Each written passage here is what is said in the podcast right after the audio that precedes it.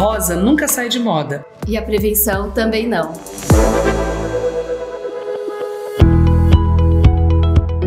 Continuando a história da prevenção do Hospital de Amor, em 1998 a equipe viu a necessidade de atender mulheres da zona rural de Barretos. Mas não poderia ser mais com a bicicleta devido aos desafios encontrados nas estradas e às longas distâncias. Foi então que nasceu a ideia de utilizar uma Kombi para atender mulheres da cidade na zona rural, contando com o apoio da Polícia Militar por meio da equipe que faz ronda rural além do apoio das peruas escolares. Era tudo muito novo e desafiador. A zona rural não era conhecida pela equipe de enfermagem, quanto mais aliados, maiores as chances de obter êxito no projeto, nascendo assim a primeira unidade móvel de prevenção do Hospital de Amor. Em 2001, o sonho de alcançar mais mulheres que não tinham acesso à saúde preventiva cresceu se a bicicleta não conseguia ir até a zona rural de Barretos, a Kombi também não era suficiente. A partir daí, um ônibus passou a ser utilizado pela equipe. Nasce então a primeira unidade móvel de grande porte do Departamento de Prevenção, um ônibus que levava esperança. Em 2003, o Hospital de Amor conseguiu mais uma conquista ganhou sua primeira unidade móvel de grande porte, o que facilitou para a realização da mamografia em milhares de mulheres. Com esta aquisição, a distância não era um desafio impossível. No ano seguinte, em 2004, a unidade móvel começou a realizar longas viagens. O projeto que acontecia com o auxílio de ônibus passou a ser realizado com o apoio de carretas. A ideia partiu do colaborador Osmar Marque, que dirigiu os veículos e entendeu que as carretas facilitariam mais os difíceis percursos que seriam enfrentados pelo país afora. E ele tinha razão. As carretas vão nos locais onde há parceiros do hospital, como os coordenadores de leilões, por exemplo. Normalmente, o município é convidado a enviar uma equipe de enfermagem para realizar um treinamento em Barretos o que faz uma imensa diferença para a eficácia da prevenção. Em 2007, presidente do Hospital de Amor, Henrique Prata, acompanhado do diretor técnico da instituição, Dr. Edmundo Mauad, fizeram uma viagem que mudou a história da instituição. O destino era o Japão. Henrique guardou as palavras de seu pai, Dr. Paulo Prata, em sua mente. Uma instituição como a nossa seria levado a sério apenas quando associasse três fatores: prevenção, tratamento e pesquisa. Na terra onde o sol nasce primeiro, Henrique ficou surpreso com o projeto de screening que faz rastreio de câncer, que viu em um hospital em terras japonesas. Lá, ele descobriu então que pessoas que tivessem histórico familiar de determinado tipo de câncer podiam procurar prevenção da doença. Quando percebeu que o prédio de prevenção era completamente isolado da área de tratamento, ele sentiu que ali podia fazer a diferença e mudar a história da medicina preventiva no Brasil. O médico japonês tinha dito para ele que era importante evitar o contato entre os pacientes que vão fazer prevenção dos doentes. O trabalho no Japão impactou o Henrique, que associou a rotina dos japoneses a uma linha de produção em série. Segundo ele, era algo que lembrava uma indústria. Nos 10 primeiros pacientes, os exames foram feitos em 15 minutos, marcados no relógio, sem nenhum sedativo um minuto e meio por paciente, fosse endoscopia ou colonoscopia. Funcionava. Todos os equipamentos eram de última geração e os médicos de alta performance. Ver essa realidade tocou Henrique profundamente. Quando chegou ao Brasil, Henrique imediatamente pediu para os arquitetos da instituição desenharem um projeto semelhante ao cenário que eles encontraram no Japão. Após seis meses, o departamento de endoscopia foi reformado e, com a mesma equipe, foi possível dobrar a capacidade de atendimento. Um marco o conceito japonês ajudou a revolucionar o hospital em Barretos. O projeto foi desenvolvido pela equipe do Hospital de Amor, agora. Só precisava de dinheiro para sair da gaveta. Em 2009, outra viagem foi marcante para o time do Hospital de Amor. Após receber sugestão do Dr. Edmundo, Henrique topou viajar para a Holanda. O país já era reconhecido pelos brasileiros por ter um screening semelhante ao Hospital de Amor.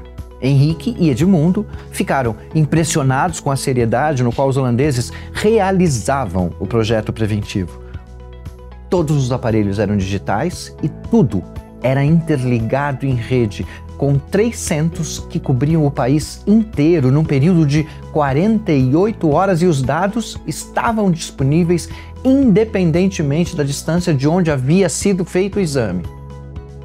Diante daquele cenário, Henrique pediu para seguir o protocolo deles ao governo holandês e fez um convênio com o Hospital de Amor com eles, além de dar suporte para melhorar o desempenho da equipe do Hospital de Amor, o que foi ótimo para o hospital em Barretos, pois os aparelhos que eram analógicos foram substituídos por digitais, interligando assim tudo por sistema seguindo à risca o protocolo com treinamento de técnicos, físicos e médicos que foram para a Holanda para se aperfeiçoarem. E essa foi mais uma conquista para encher o Brasil de orgulho. Sejam bem-vindos a mais um episódio do podcast Na Frequência HA, o podcast oficial do Hospital de Amor, série Outubro Rosa. E hoje eu tenho a honra e o prazer de receber grandes nomes da instituição, e grandes nomes da oncologia brasileira, Dr. Rafael Eichel e Dr. Carlos Paiva. Não dá para falarmos em cirurgia de mama sem falar do Rafa, e não dá para falarmos em qualidade de vida em câncer sem falarmos de Carlos Paiva. Então nós temos muito aqui com, a conversar, muito a, o que esclarecer para o nosso público. Sejam bem-vindos, nós temos muito o que falar. Muito obrigado. Obrigado pelo convite para participar dessa, desse podcast. Cast. Bom, é, Rafa e Carlos, a gente sabe que o tratamento do câncer de mama cada vez é multidisciplinar. A gente partiu do princípio cirúrgico, o Rafa vai contar um pouco para a gente de como nós evoluímos do tratamento cirúrgico na época em que acreditávamos que somente o bisturi iria resolver o câncer de mama, até os avanços do tratamento sistêmico.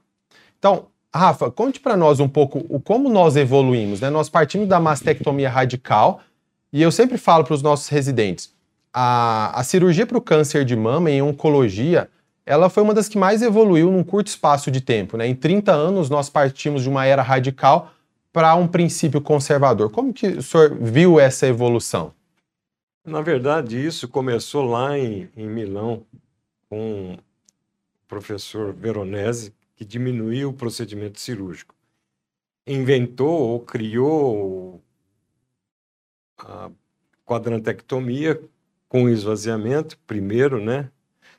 Criou logo após o é, a pesquisa do linfonodo primeiro contaminado, que é chamado de sentinela, e depois, é, é, é lá mesmo no Instituto, houve a evolução para a reconstrução mamária. Nós aqui, quando eu cheguei aqui em 78, a gente. É, é Só um comentário, ele falou 78 agora, vale lembrar que ele é o decano da corte, eu sempre falo isso para ele. É, ele é o nosso decano. É, eu sou, eu sou o, o mais velho, por enquanto, vivo, sou o mais velho. Tem um morto que já, já é mais velho que eu, né? Doutor Paulo, eu cheguei aqui, doutor Paulo ainda é, fazia muita cirurgia. Dr. Domingos Boldrini, que é que tenho ele como o meu é, mentor maior, Dr. Miguel, é, tô, tô, Miguel Aborihan Gonçalves, que também é, foi um dos mentores dessa, dessa escalada. Mas a verdade é que quando eu cheguei aqui não tinha nada, né? Não tinha nada, não tinha quimioterapia, Paiva está aqui, puxa vida, o Paiva é o, o, primeiro homem da quimioterapia, da hormônio, da, da imuno. Mas quando eu cheguei aqui, não tinha nada. É, não tinha o, o, a quimioterapia era o doutor Domingos que, que, que fazia, ele pegava uns papelzinhos, punha no bolso e fazia a, o cálculo. Me, me incomodou aquilo, né?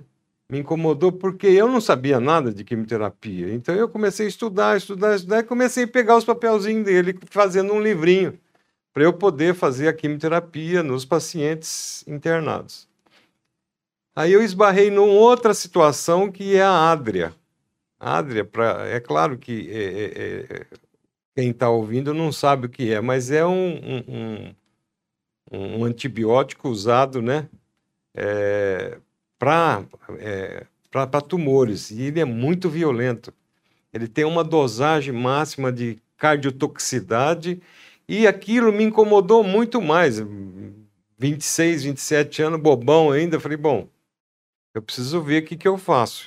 E a primeira ficha de quimioterapia criada aqui, eu que fiz, é, fui numa tipografia, mandei fazer e tal, é, a minhas expensas, porque é, não era uma coisa interessante para o hospital. E fiz. E ficou com a, é, com a farmacêutica da época. É, a única coisa que o hospital me deu foi essa possibilidade de ficar com a farmacêutica e, é, e guardar dentro da farmácia. Então, esse foi o primeiro passo que, que eu dei em favor do, do hospital. É, realmente a quimioterapia evoluiu demais. Eu não sou, não sei nada de quimioterapia hoje em dia, mas eu era o quimioterapeuta da, da do hospital. Além de grande cirurgião, né? De, é, de na, tratar da época que, que o bisturi a gente, a gente, salvava, né? É, não, o, o, o, bisturi nessa época era uma arma maior da, da, da oncologia. Quer dizer, faziam cirurgias radicais, é, tirava quase tudo do paciente para poder ver se continha a doença. Algumas sararam. É, agora a gente entende por que, que algumas sararam, é, é passaram a, a, vida dela inteira com a mutilação, mas que que passaram a vida bem, até é, é, a, a, às vezes a morte normal, né? A morte por de, outras por causas. Outras causas. Né? É, mas era o bisturi que fazia a diferença. Era uma cirurgia que a gente ia tirando tudo, tirando músculo, tirando nervo, tirando tudo. Gânglio, e, e, e os, os gânglios para o leigo é a íngua, né? É, isso que vocês têm que é, informar vocês. Hoje em dia, todo mundo está sabendo um pouco disso aí, né? Hoje, hoje essa visão mudou, né, doutor Carlos? O hum. tratamento sistêmico, né, a gente enxerga o câncer de mama de outra maneira. Passando desse ponto de vista somente cirúrgico, na época que acreditávamos que a cirurgia era a única maneira, até evoluímos para hoje que o tratamento sistêmico é uma das prioridades, né? Essa multimodalidade do tratamento. Como que foi essa evolução no tratamento sistêmico? Pergunta bem interessante. Primeiramente, gostaria de agradecer o convite né, dizer que é uma honra estar aqui, ainda mais o Dr. Rafael, que é um, que é um ícone aí da cirurgia mamária aí brasileira. Então, assim, realmente, assim, trazendo um pouquinho que o Dr. Rafael contou para gente, é, a oncologia clínica e a quimioterapia está nesse processo de evolução que ele disse realmente. E, coincidentemente, a cirurgia começou, é, o avanço dela na Itália e a quimioterapia também com, com o Dr. Gianni Bonadonna, Bonadonna, que inicialmente fez uma. A, testou um esquema de quimioterapia para câncer de mama e para linfoma e foi muito eficaz. Isso na década de 70 para 80. Só que no início era uma, era uma coisa muito empírica. O Dr. Rafael mesmo disse que na época o próprio mastologista, o cirurgião, na verdade o cirurgião oncológico fazia, fazia. quimioterapia. E isso aconteceu muito na, no tórax, na mama, etc., onde o próprio cirurgião fazia quimioterapia. Provavelmente por quê? Porque o conhecimento naquela época era muito restrito ainda do tratamento sistêmico. Né? Só para conceituar para o pessoal que está escutando, quando a gente faz uma cirurgia né, que retira o tumor, por que, que eu faço quimioterapia? Às vezes a paciente pergunta, mas por que, que eu vou fazer já quimio tudo, se né? eu já tirei o tumor?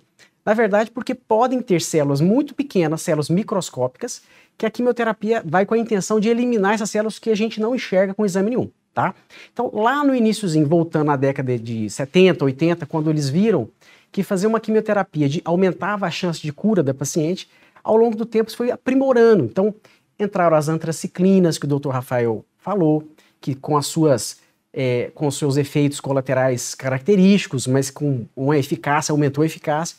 E assim como a cirurgia da mama, ao longo das décadas, tem tentado manter a eficácia do tratamento com menos complicação, menos, menos sequelas, morbidade, menos né? morbidade, a quimioterapia também. Então, ao longo dessas décadas, a gente tem tentado tratamentos mais personalizados. Hoje em dia, a gente está na, na, era da medicina personalizada. Então, eu quero é, identificar exatamente qual é o tumor da paciente. a gente pode falar um pouquinho sobre isso depois, mas existem tumores muito diferentes entre si. É, eu também quero identificar quais são as características da, da paciente em si, o que, que ela tem de característica e me ajuda a definir o tratamento. Hoje a gente leva cada vez mais a preferência da paciente para escolher o tratamento. Então, assim, evoluiu muito. Hoje a gente tem tratamentos mais modernos para tumores específicos. Então, só aproveitando esse momento, se em linhas gerais eu tenho a paciente que tem um tumor de mama com receptores hormonais positivos, que são os tumores luminais, onde o tratamento principal provavelmente é um tratamento contra o hormônio. Eu tenho também aquelas pacientes que têm tumores HER2 positivos, ou seja, na célulazinha do tumor tem milhões de, como se fossem fechadurinhas ali, que é o HER2, uma proteína, onde o ligante, que é uma, uma proteína no sangue, se liga como chave fechadura e faz o tumor crescer. Esses tumores são chamados de tumores HER2 positivos. E tem os tumores chamados de triplo negativos.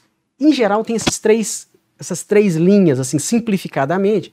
E aí, eu preciso saber isso para definir o tratamento sistêmico. Né? Só uma observação. É, a paciente sempre ouve falar né, da imunistoquímica. Né? A imunistoquímica Isso, vai exato. nos ajudar nessa definição de qual é o subtipo, de qual o tipo do câncer, para guiar todo o tratamento. É quase que impossível eu planejar um tratamento de uma paciente com câncer de mama sem ter imunistoquímica. Eu Dá o sobrenome, biópsia. né? O sobrenome exato, do é o sobrenome. É como se fosse uma paciente chegar lá, doutor Carlos, eu tenho um câncer de mama. Primeira minha pergunta é dizer assim, sim, mas qual? Qual o câncer? Qual é o sobrenome dele? Eu não consigo planejar o tratamento hoje em dia sem isso. E isso é sinal do avanço da medicina. Porque há 20 anos atrás, simplesmente a gente tratava câncer de mama com um tratamento padrão. Padrão, né? Hoje eu vou escolher a melhor estratégia. Então, a paciente que trata hoje pode ter certeza que ela recebe um tratamento que evoluiu ao longo dos anos, é bem mais eficaz do que era antigamente, com menor risco de sequela, melhores, é, melhor menos afeta menos a qualidade de vida. Então a gente é fruto dessa evolução e graças a Deus cada vez mais está evoluindo. evoluindo. Então, certamente daqui 5, 10 anos vão ter tratamentos mais eficazes e com menor risco de sequelas, né? Você falou uma coisa interessante, né? O porquê que a gente faz a quimioterapia depois da cirurgia, né? Esse intuito de matar possíveis células que estão circulando no corpo. Mas por que que em alguns casos a gente faz ela antes da, da cirurgia, que é nominada de neoadjuvante? Exato. Acho que é importante a, a, o pessoal saber. Então, assim, na verdade, a gente, o tratamento considerado principal para o tratamento para o câncer de mama, em geral, é o tratamento local, que pode ser cirurgia ou radioterapia, mas especificamente do câncer de mama é a cirurgia. Quando o tumor recebe um tratamento sistêmico, por que sistêmico? Porque é um tratamento que não é localizado ali na mama, ele afeta todas as células do organismo, então ele é sistêmico. Então, quando eu faço o tratamento antes da cirurgia, ele é chamado de neoadjuvante. Quando é depois da cirurgia, é chamado de adjuvante. Muito bem. E quando eu faço, respondendo a sua pergunta, quando que eu faço o tratamento neoadjuvante? Basicamente, eu faria um tratamento quando o tumor da mama é maior, é grande, ele é localmente avançado, onde a cirurgia ou vai ser muito difícil ou ela não é passível de ser realizada. Então, aí eu faço um tratamento antes para tentar diminuir o tumor, passar ele a ser ressecado. Isso começou dessa forma. Mas hoje em dia a gente também faz o tratamento antes da cirurgia em alguns tumores onde a chance de responder é muito grande. Então, mesmo o tumor inicial, a gente faz quando, por exemplo, como eu citei anteriormente, o HER2 positivo e o triplo negativo, são tumores que têm uma chance de responder completa muito grande.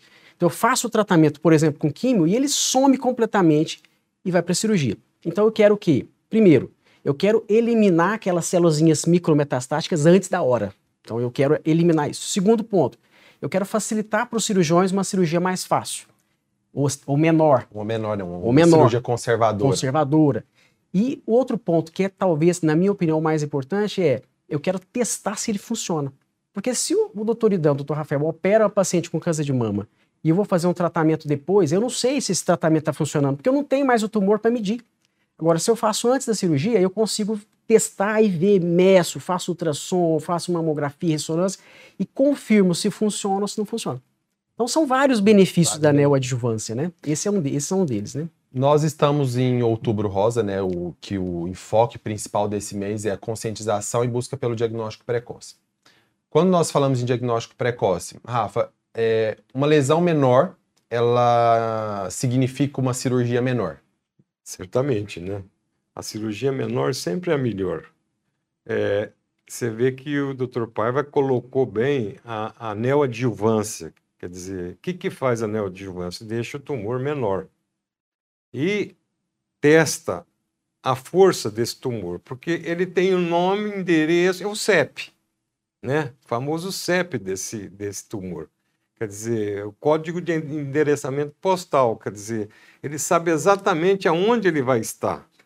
Então, o Dr. Paiva dá o, o, o, o, start na quimioterapia sabendo todas essas, informa todas essas informações. Quer, quer dizer, no, no, no, na- no primórdio disso aqui, a gente fazia De forma padrão, né? Todos rece- recebiam de forma padrão e numa dosagem, eh, geralmente, que implicava a, a dosagem do remédio, não era do paciente. Quer dizer, era por metro quadrado, é tanto, tanto, tanto. Bonadona mesmo, ele fez o CMF, que é o, é o, que foi um esquema, né? Muito é o utilizado. esquema mais utilizado na, na, na época que a gente fazia muito pouco quimioterapia, e que é ele que foi o precursor de estudo. Quer dizer, é, ele, é, Bonadonna, que é um médico italiano, né, como o Dr. Paiva falou, ele, ele bolou esse esquema. O, o, o- ele tirou esse esquema de um outro médico do- dos Estados Unidos, Cooper. Então, ele, ele abrandou o Cooper, porque o Cooper era um esquema extremamente difícil, extremamente agressivo. E o Bonadonna usou esse CMF e que nós conseguimos fazer quimioterapia e, e deixar a gente vivo. Não adianta nada fazer quimioterapia e deixar o, eh, o paciente sem vida, né? Na verdade, é, a prioridade é a vida. Dr. Carlos, nesse mesmo sentido, né? Então, um diagnóstico precoce, uma lesão inicial. É, necessariamente essa paciente, a gente vai omitir a quimio dela por ser lesão inicial ou não? A gente vai avaliar quais, quais são os fatores considerados para indicar uma quimioterapia. Isso, é, o tamanho, logicamente, se o tumor é bem inicial, um tumor é, de estágio zero, que a gente fala que é um carcinoma in situ, que é aquele carcinoma que a, a gente nem chamaria de invasivo ainda, ele não ultrapassou uma, uma membraninha chamada membrana basal que faz com que ele tenha a capacidade de invadir e dar metástase. Esse tumor não precisa nem de quimioterapia e às vezes de hormônio preventivo para não ter outro problema futuro. Mas considerando aqueles tumores invasivos que começam no estágio 1, em geral, o estágio 1 a gente acaba omitindo a quimioterapia se é um tumor muito pequeno. Mas lembrando, a gente tem que pensar qual é o, como você Qual diz, qual é o sobrenome? do tumor. Um tumor triplo negativo, mesmo pequeno, com mais de meio centímetro, em geral a gente faz quimioterapia. O tumor HER2, também, mesmo pequeno, a gente faz químio junto com, a, com os anti- drogas anti-HER2 que a gente pode falar depois. A questão é o tumor receptor hormonal positivo, que é 60% dos tumores são receptores hormonais positivos. Esses tumores, às vezes a gente fica com dúvida qual o real benefício da quimioterapia. A gente leva em consideração o tamanho, se tem ou não linfonodos eh, comprometidos, as ínguas né, axilares comprometidas. A gente leva em consideração o, o quanto de receptores hormonais ele é positivo na imunistoquímica. A gente tem vários fatores para determinar se é indicado ou não quimioterapia.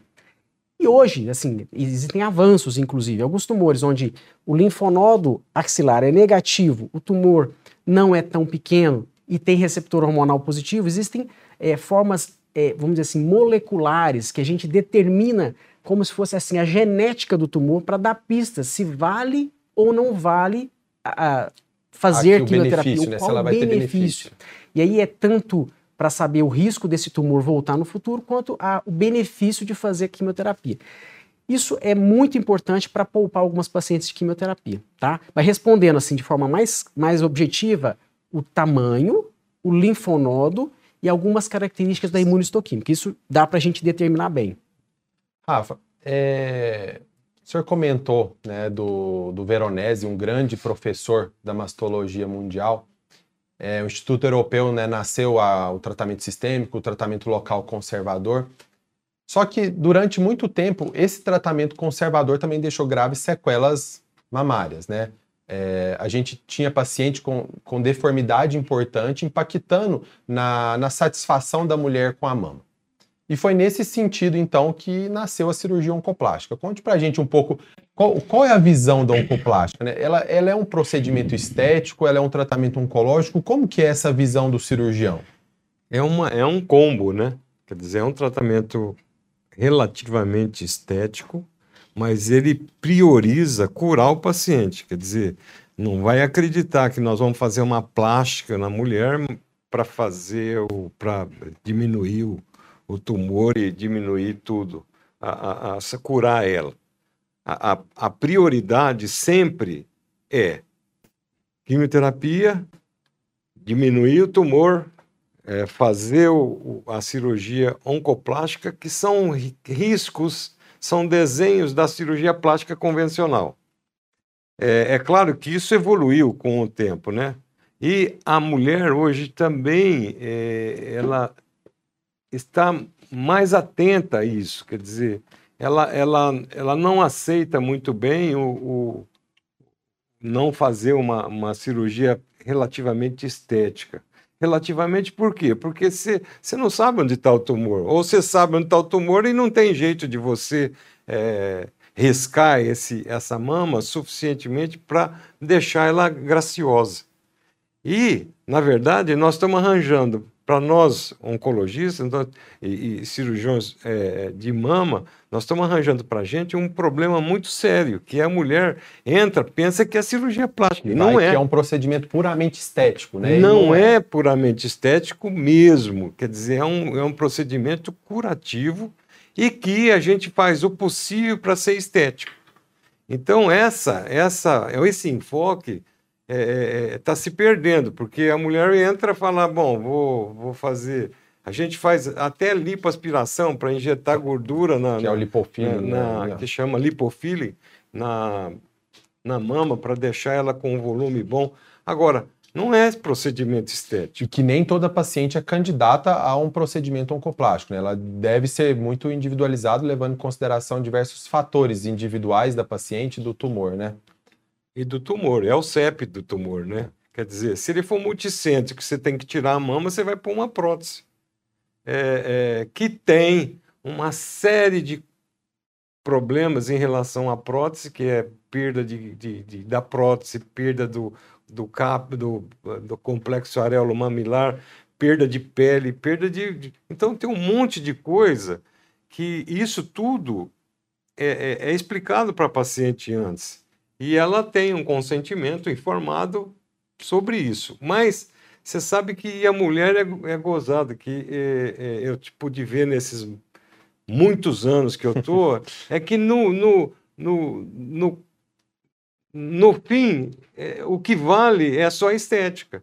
A, Mas, na verdade, a preocupação dela. é só estética. Quer dizer, não, eu tenho que te curar, que você vai morrer disso aí, ué. É, o objetivo do tratamento, né? No é, tanto é, que chama é oncoplástico, né? O onco dizer, é claro sempre... que nós não curamos ninguém. Eu falo sempre para o paciente, nós não curamos ninguém. Quem cura é Deus, mas eu tenho que fazer um procedimento que seja compatível com a cura para ele poder ajudar. É. Senão...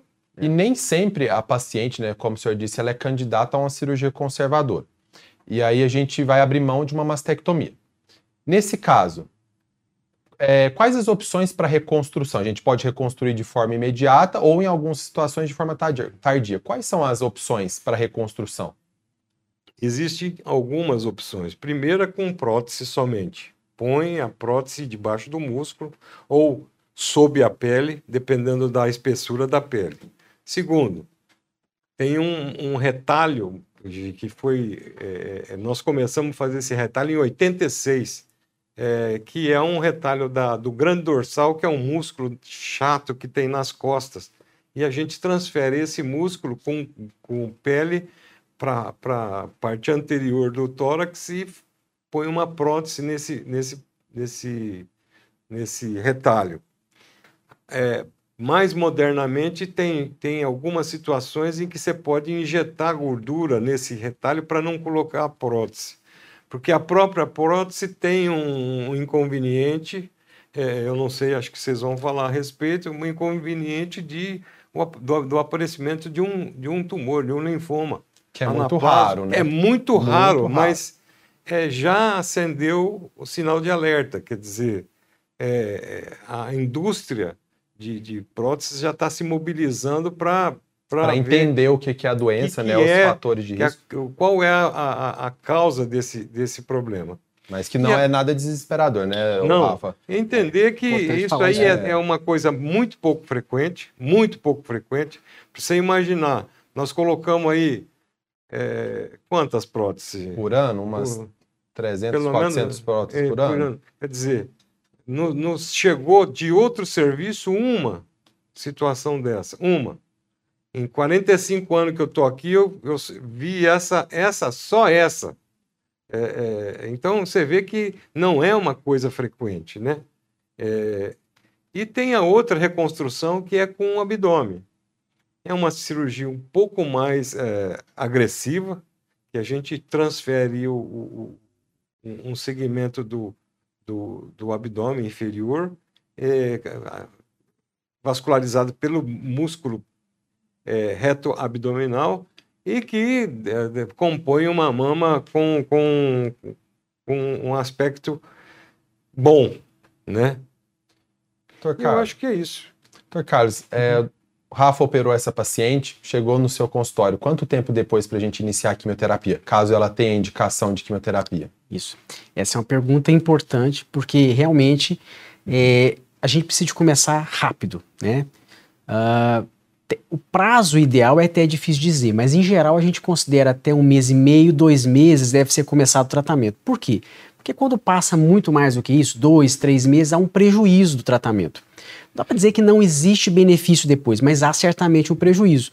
Até porque, se aquelas células micrometastáticas que eu quero eliminar, se passa muito tempo, elas vão aumentar e podem, inclusive, desenvolver. Então, o ideal é que a gente avalie a paciente em torno de 21 dias, 30 dias da cirurgia, e se, quando há indicação de quimioterapia, que comece dentro desse prazo. Até dois meses é o ideal. É o ideal. Lógico que tumores mais agressivos, a gente tem que começar mais rápido. Tumores que são mais indolentes ou mais lentos, talvez um período um pouco maior, até dois meses, seja, seja tranquilo. Tranquilo. Então não precisa também de achar que tem que começar no dia depois, da Depois, cirurgia. é. Não, é um, não é um desespero, mas a gente precisa ter um prazo aí para fazer de forma segura, né? É por isso que o Mesmo cirurgião. porque, mesmo porque a quimioterapia dificulta a cicatrização.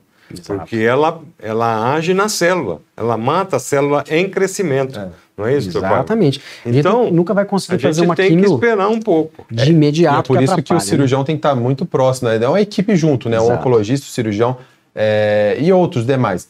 Mas para balancear né, essa- esse momento de fazer iniciar o tratamento sistêmico, e é por isso que na indicação da cirurgia a gente tem que conversar com a paciente e falar: olha, é, a minha prioridade é o tratamento oncológico, então eu não quero que atrase seu tratamento, vamos selecionar a melhor técnica cirúrgica para que é, não vá impactar no desfecho. Exato. E de forma geral, Rafa, qual- quais as orientações que nós vamos dar para paciente no cuidado pós-operatório? Né? Qual o manejo pós-operatório? Seja uma cirurgia conservadora, seja uma mastectomia.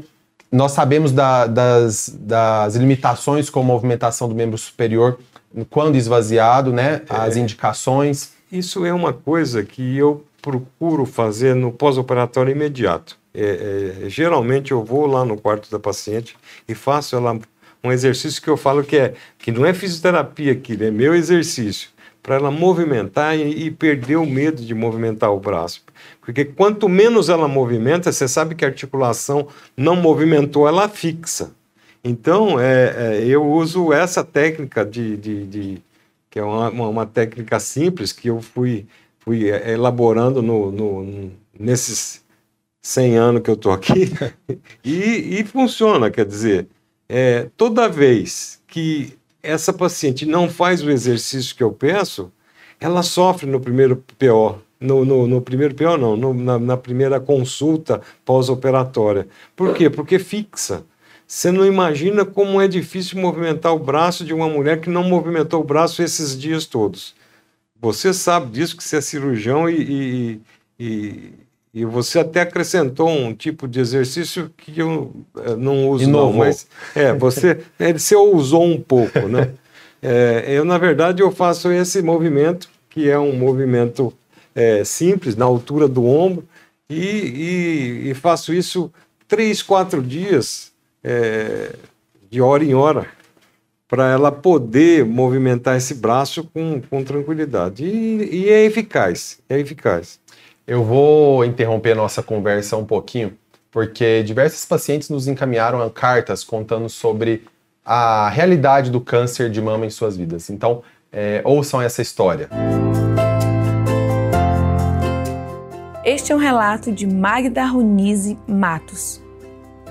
Em novembro de 2019, por meio da ação realizada pela Carreta do Hospital de Amor, unidade de Campo Grande, Mato Grosso do Sul, realizei meu exame de mamografia de rotina. E poucos dias recebi um telefonema solicitando que eu comparecesse no hospital para realizar um exame complementar de ultrassonografia de mama. Fui recebida de forma muito carinhosa e, após ter sido orientada sobre a necessidade do novo exame, fui atendida pela equipe médica que, ao realizar meu exame, foi clara ao esclarecer o possível diagnóstico. E uma biópsia foi marcada e realizada no dia seguinte.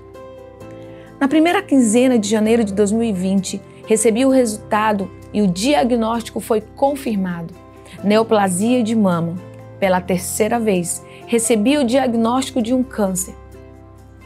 Desde 2002, quando fui diagnosticada com leucemia mieloide crônica na unidade do então Hospital de Amor, todo o processo para o meu tratamento e recuperação foi o melhor que alguém pôde receber.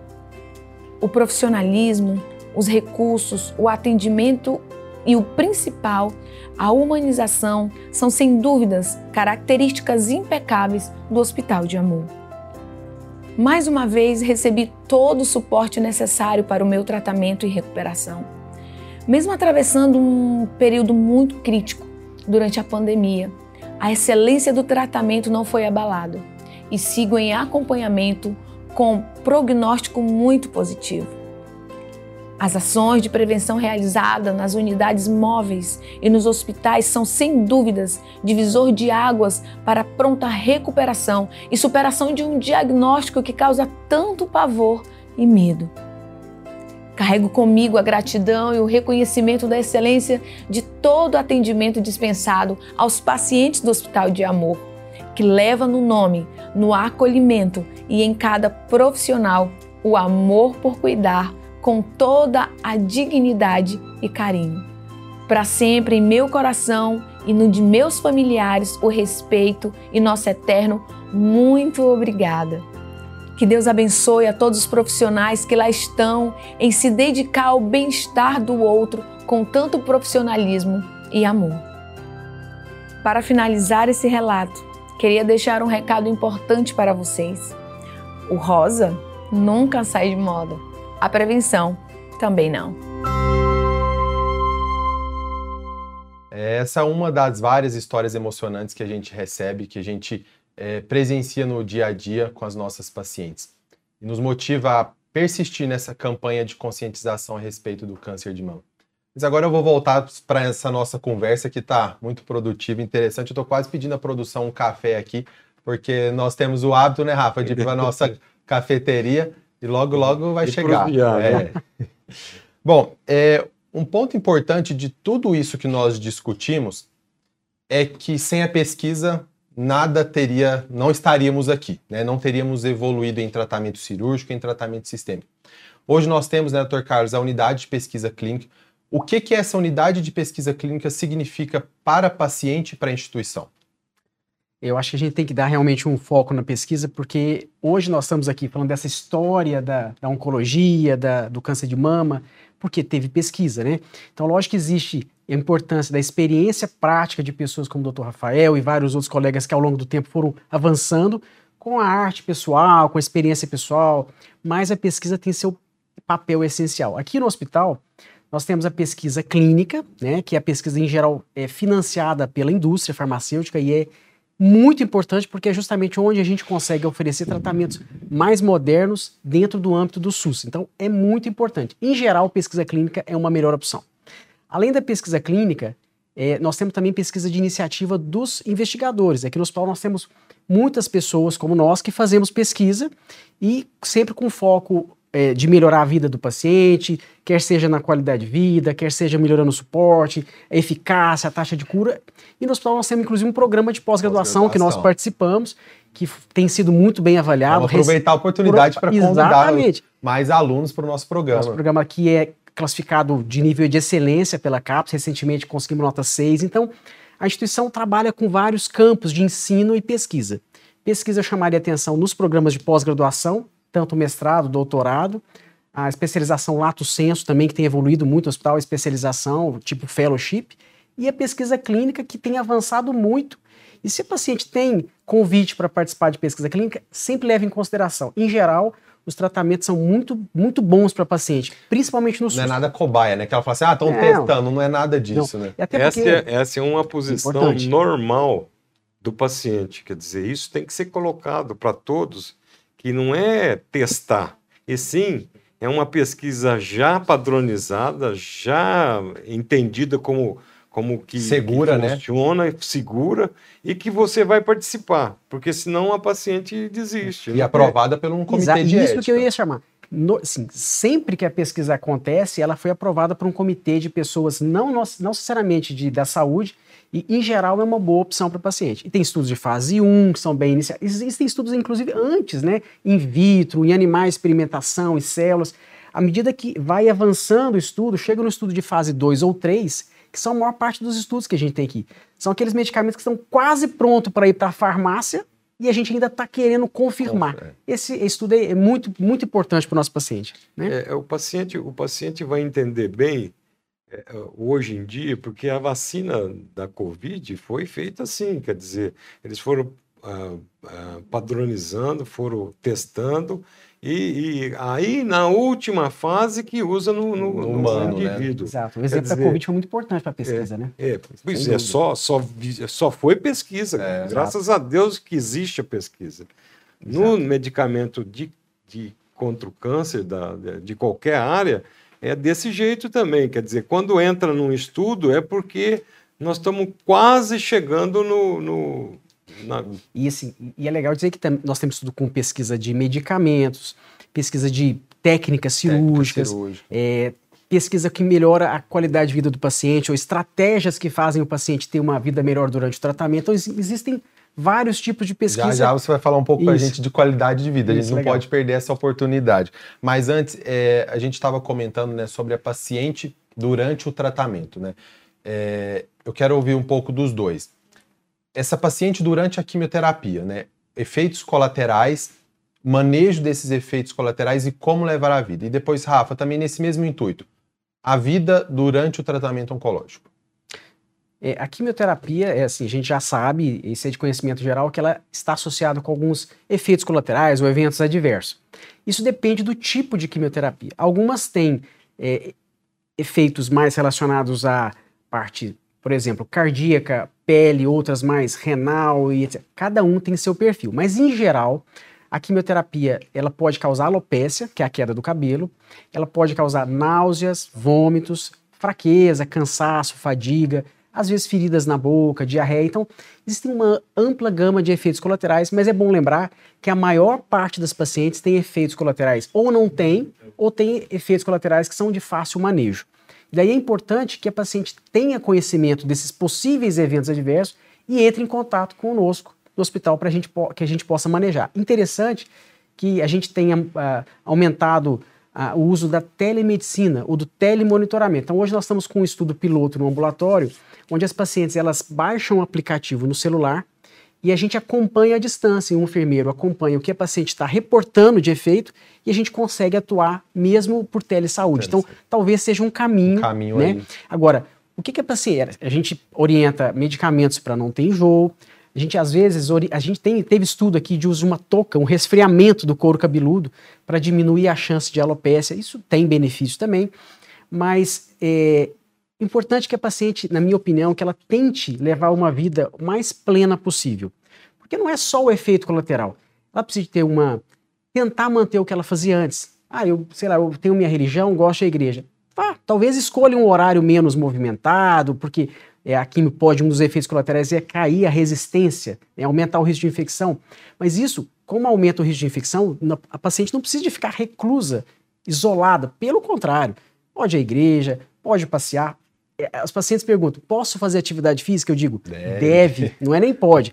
Faça atividade física, tudo com cuidado. Passeie, tenha uma vida plena. Se puder trabalhar, trabalhe, que é até melhor. Mas assim, eu acho que essa questão de levar a sua vida plena melhora o aspecto emocional. Quando a paciente emocionalmente não está bem, o tratamento também não vai bem, não. né?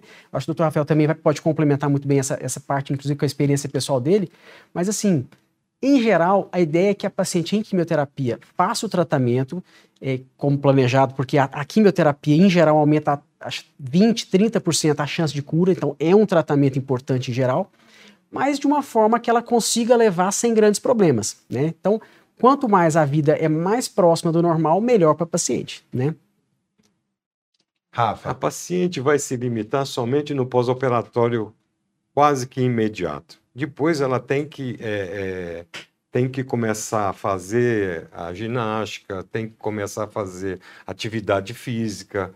O caminhar é a atividade física mais simples e mais eficaz numa situação dessa. Eu não posso mexer muito bem o braço, eu não posso é, é, é, me movimentar muito bem, mas é, a caminhada não, não, exige nada disso, só exige fôlego, né? E, na verdade, eu falo muito para o meu paciente o seguinte, que felicidade é uma coisa que a gente não precisa de nada. Felicidade é uma, uma, a única coisa que vai te proteger de todos os males é, é, da sua vida. Quer dizer, você não precisa do marido, você não precisa de filhos, você não precisa de ninguém para ser feliz. Você é um estado de alma, estado de espírito. Quer dizer, então seja feliz. Ah, mas eu como é que eu tô, tô doente, vou ser feliz? Pois é, é aí que você precisa ser feliz. Porque sem essa felicidade você não sobrevive. Quer dizer, isso eu tenho, tenho é, é muito, muito essa vivência, na minha alma. Tenho muito dessa, dessa vivência, desse, desse, desse acontecimento. Quer dizer, se a mulher se, se fecha, ela, ela é, não, não, não vai bem em tratamento nenhum.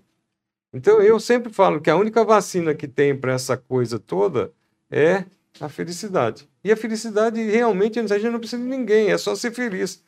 Tem uma historinha, eu vou contar, né? Porque ele gosta, o Idan gosta de, de, que eu conte historinha. Tem uma paciente minha que estava lá com leucócito baixo, quer dizer, estava com a, a resistência muito, baixa. a imunidade muito baixa, é, e ela escutou essa conversa minha e falou: Bom, eu vou fazer uma coisa que eu gosto, né? E foi lá no, no Outback, foi lá, tomou umas eh, cerveja e tal. Ela estava com, com é, menos de mil leucócitos, né? Quando ela voltou, que era na sexta-feira, quando ela voltou para fazer o, o, novo exame, estava em 6 mil, 5 mil esse, esse hum. leucócito. Quer dizer, o que, que, que aconteceu com essa mulher? O que, que aconteceu? Ela ficou feliz, ela fez uma coisa que ela tinha vontade e ela lembrou que eu falo que sempre que ser feliz é sempre mais fácil, é, facilita tudo. Eu, eu, compartilho muito, muito dessa opinião dele. Acho que a felicidade, a busca da felicidade, está tá meio que acima das coisas realmente. E é interessante que há um tempo atrás nós fizemos um estudo aqui no hospital onde a gente perguntava para paciente com câncer se ela era feliz. Existem questionários e técnicas para avaliar isso. E é interessante que um terço, mais ou menos 20, 30% das pacientes elas falavam que estavam melhores depois do câncer. Que parece estranho a primeira, a primeira, primeira impressão. Vez, é. Como assim? Eu, para mim, não acho estranho, não. É, a primeira impressão poderia passar. Assim, algumas pessoas realmente estão mais tristes, mais infelizes, mas algumas é, elas têm aquilo que a gente chama de crescimento pós-traumático, ou seja, depois que ela tem um trauma importante na vida, ela vai buscar o sentido da vida, ela vai pensar por que, que aconteceu comigo, como que eu posso melhorar, como é que eu vou ver as pequenas coisas que antes eu dava pouca importância, e quando você pergunta para elas, fala, apesar do câncer, eu sou mais feliz e estou melhor. Então, esse é um convite para o paciente que tem câncer começar a pensar nisso também. É Talvez... um empoderamento dela, Sim. né? Há, há é um empoderamento uh, uh, da mulher que teve, que passou por isso tudo, e que ela vai depois escrever livro, vai dançar, vai ser é, professora de rum, uh, zumba, né? É. É. Quer dizer, é uma, uma coisa que a gente não imagina que, que essa mulher ficou tão forte, tão forte, que é, o marido largou, né? Aí o marido vai voltar, ela falou, não, não quero ser não. É. Por quê? Porque ela se empoderou. E, e, é o que a gente tem visto em, em, em, toda a população feminina, esse empoderamento é muito grande. Quer dizer, é, é, mas na mulher com, que ultrapassou essa, essa barreira do, do tumor, ela, o empoderamento dela é muito maior. Ela fica uma mulher completamente diferente da mulher que chegou. É, conta historinha também, né? Teve uma paciente minha, jovem, é, chegou, estava sem graça, uma mulher sem graça, uma mulher bonita, linda e sem graça. É, é, com ombro caído, o cabelo tudo meio esquisito, é, de 1800 anos atrás. Bom, ela fez, a, fizemos tratamento nela, fizemos a reconstrução, e, se, e essa mulher ficou tão empoderada, tão empoderada, que eu não vou falar o que, que ela fez, porque senão vocês vão identificar ela, né? É, não, não é o, o, caso aqui. Mas ela, ela se tornou ela, outra mulher. Né? Outra mulher, completamente diferente da mulher que começou. Era linda mesmo, era uma mulher bonita, mas uma mulher que não se cuidava da forma que, que deveria. Foi largada pelo namorado, coisa básica dessas mulheres é isso. É, é o parceiro desaparece. Mas é, é, eles se arrependem. Geralmente eles se arrependem, porque a mulher cresce muito, né? É, isso vai muito de encontro, né, o que a gente vivencia, né? A mulher ela passa pelo preconceito, ela passa preconceito com câncer, tanto dela quanto das outras pessoas ao redor, passa pelas dificuldades do tratamento, é, vai muito de encontro à qualidade de vida, né, Dr. Uhum. Carlos? A gente está quase chegando ao fim desse episódio, a gente não pode deixar de ouvir o que é qualidade de vida, né? Outubro Rosa, Outubro Rosa é um enfoque na saúde da mama, é, visto que é o câncer de maior frequência na população feminina brasileira e mundial. Então, nosso papel de conscientizar, de lutar por diagnóstico precoce, buscar tratamento em tempo hábil é a missão. Mas uhum. o, que, o que é a qualidade de vida? Né? De forma é bem ampla essa pergunta, Exato. mas para a nossa ouvinte. É, eu acho que assim, eu, eu poderia. Vamos pensar um pouquinho assim. O que nós oferecemos de tratamento aqui no hospital é de alto nível. A gente faz um tratamento muito bom, né? É, isso é essencial, quer dizer, eu quero curar a paciente, eu quero que ela viva mais tempo, mas eu quero que ela viva bem durante o tratamento. Então, é tão importante quanto a gente tentar curar a paciente, a gente fazer com que ela consiga viver bem o tratamento. Quando, por exemplo, eu posso olhar o doutor Idan e dizer assim, ah, o doutor Idan tem uma ótima qualidade de vida, ali bem vestido, tem um cara inteligente, eu, pode ser que não. Pode ser que eu olhe o Dr. Rafael fala que ele tem boa ou, ou qualidade de vida ruim, mas o que, que eu quero dizer? A qualidade de vida é na, a qualidade de vida é na percepção do paciente, é a percepção da pessoa, é como ele se enxerga. Então, é um conceito individual. Segundo, ele é multidimensional, ou seja, não é só o físico. Tem o emocional, tem o social, tem o espiritual, tem o ambiente onde ele vive. Então, a primeira coisa que a gente tem que pensar é que a qualidade de vida, por mais que eu ache que o paciente tem boa ou ruim, é ela que tem que me dizer. Para eu melhorar a qualidade de vida do paciente, eu tenho que pensar nele como um todo. Então, eu tenho que olhar a paciente que ela não é uma paciente que faz tratamento de câncer de mama, é uma pessoa que tem uma biografia, que tem uma história, que tem outras coisas que talvez não sejam relacionadas ao tratamento. Como que um médico consegue fazer isso? Muito difícil. Eu preciso de uma equipe, porque para melhorar a qualidade de vida, necessariamente eu tenho que ter uma equipe que trabalha de forma interdisciplinar. Então, eu preciso ter um psicólogo, eu preciso ter um nutricionista, um fisioterapeuta, eu preciso ter a equipe de médicos e não médicos trabalhando de forma concomitante. Então, é um desafio. E aqui no Hospital de Câncer de Barretos, eu te digo que a gente consegue fazer isso de forma muito boa. Melhor, talvez, que a maior parte do serviço, porque justamente é a filosofia do hospital. Humanização, qualidade de cuidado, qualidade de vida. E só tratar a paciente, só indicar cirurgia, ou só indicar quimioterapia, a gente está muito longe de conseguir isso. Então a gente realmente tem que. Primeiro ponto para oferecer qualidade de vida do paciente é lembrar que existe esse aspecto. Né? Então, aí, volto a dizer, tem a questão da pesquisa, da assistência. Então, nós temos um grupo de pesquisa aqui no hospital, que eu faço parte, e, e que é muito ativo, que faz pesquisa, que tem publicações, que tem tentado focar na melhor da qualidade, qualidade de vida da paciente. É, e aí tem várias iniciativas, tanto do ponto de vista daquela paciente que está começando o tratamento, quanto a paciente que já está com câncer avançado, em cuidados paliativos, que a gente também tem muito que oferecer para melhorar a qualidade de vida dela, né? Eu acho que, eu não sei se É eu bem, confundi é. ou Não, mas é expliquei. isso mesmo, é para mostrar para a paciente que a, a qualidade de vida é ela que nos informa, né? Exato. É algo que nós não conseguimos mensurar e nós utilizamos diversos questionários, né, que a gente pode aplicar para essa paciente. Isso é importante da pesquisa. né? O, o seu Exato. grupo de pesquisa é um expoente na, na pesquisa de pes- qualidade de vida. E aí, a ideia que a gente tem, que talvez a gente vai conseguir isso em curto prazo, é que as pacientes respondam alguns questionários mais simples. Também não adianta o questionário com 200 Extenso. questões. O questionário mais simples que ajude a gente rastrear os problemas. Então, a gente identificar nessa paciente específica tem um problema aqui na, na depressão. Eu já identifico, às vezes ela nem me fala. Às vezes a paciente esconde alguns problemas. Quando eu identifico isso, eu já traço o caminho para ela. Ou, de repente, uma, uma coisa extremamente comum. A gente fez um, um tempo atrás um estudo que 60% das mulheres com câncer de mama têm transtorno da sexualidade. E na minha prática, elas me falam isso espontaneamente, 1% das vezes, 2% das vezes, 5% talvez. Então, se a gente usa um questionário que rastreia esses problemas, eu consigo melhorar abordar. elas. É. Então, isso é muito importante. Eu acho que em breve a gente consegue, vai conseguir aplicar alguns questionários para fazer isso. Né? Muito bom.